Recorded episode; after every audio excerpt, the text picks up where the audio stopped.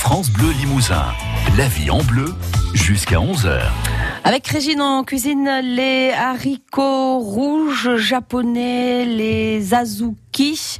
Et avant de donner la recette qu'on pourra retrouver sur euh, le site internet francebleu.fr, une question de Françoise d'Aubazine qui nous a appelé Régine et elle demande où on peut trouver les haricots rouges.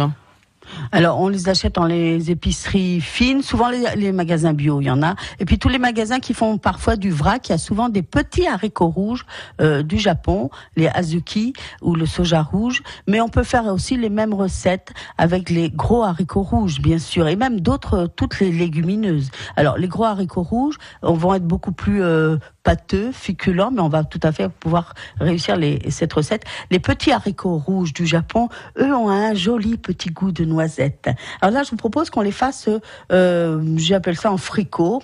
C'est plus qu'une recette, vous voyez, c'est un repas vraiment complet.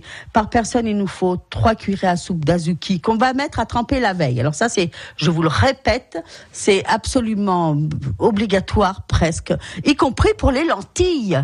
Parce que dans le temps, les lentilles, il fallait les trier. Aujourd'hui, on se dit que comme on n'a plus besoin de les trier, c'est pas la peine de les laver. Si, faut, faut les laver pour enlever la poussière et les mettre à tremper. Alors vous, si vous les mettez à tremper la veille, vous allez gagner en temps de cuisson. Alors, on, des fois, on me dit, bah oui, mais moi, j'ai pas le temps de les mettre à tremper, donc vous pouvez les cuire comme ça rapidement. Mais euh, il va falloir encore plus de temps de cuisson hein, pour les, euh, pour euh, comment arriver à leur tendreté. Alors, les haricots, là, trois cuillères à soupe, on les met à tremper la veille dans deux hauteurs d'eau. On va prendre un oignon qu'on va éplucher, émincer, une cuillère à café d'huile, deux petites feuilles de chou chinois ou de l'autre verdure, hein, ou du chou pas chinois d'ailleurs, hein, qu'on va laver, qu'on va finement émincer au couteau, une cuillère à café de vinaigre de cidre ou de vinaigre de riz si vous en avez, un œuf et une petite cuillère à café de matière grasse pour notre œuf. Seul poivre, bien entendu. Hein.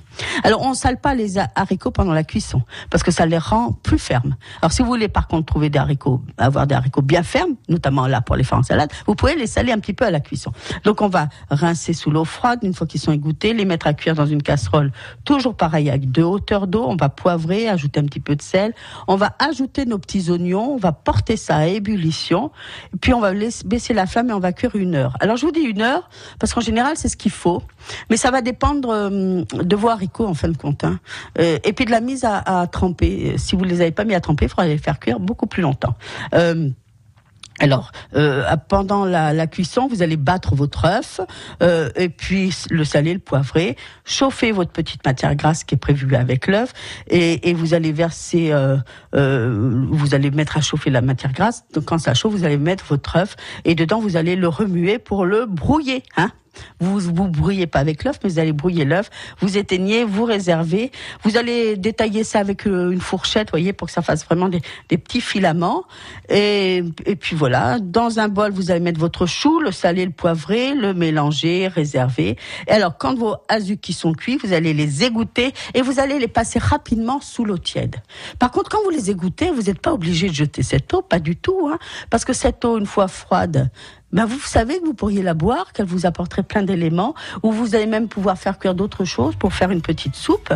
Euh, donc vous allez euh, les passer sous l'eau tiède, les mélanger avec le vinaigre, et puis euh, tout autour des haricots, dans votre saladier, vous allez pouvoir répartir le chou, l'œuf.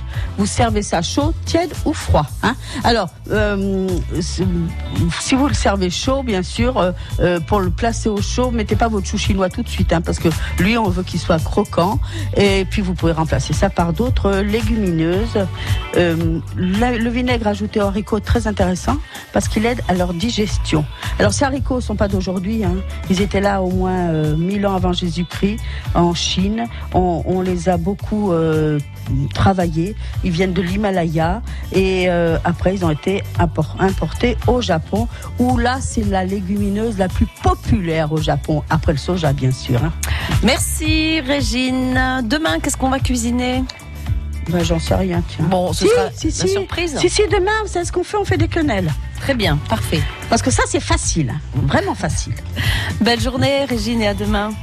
Belle journée et belle cuisine à tous.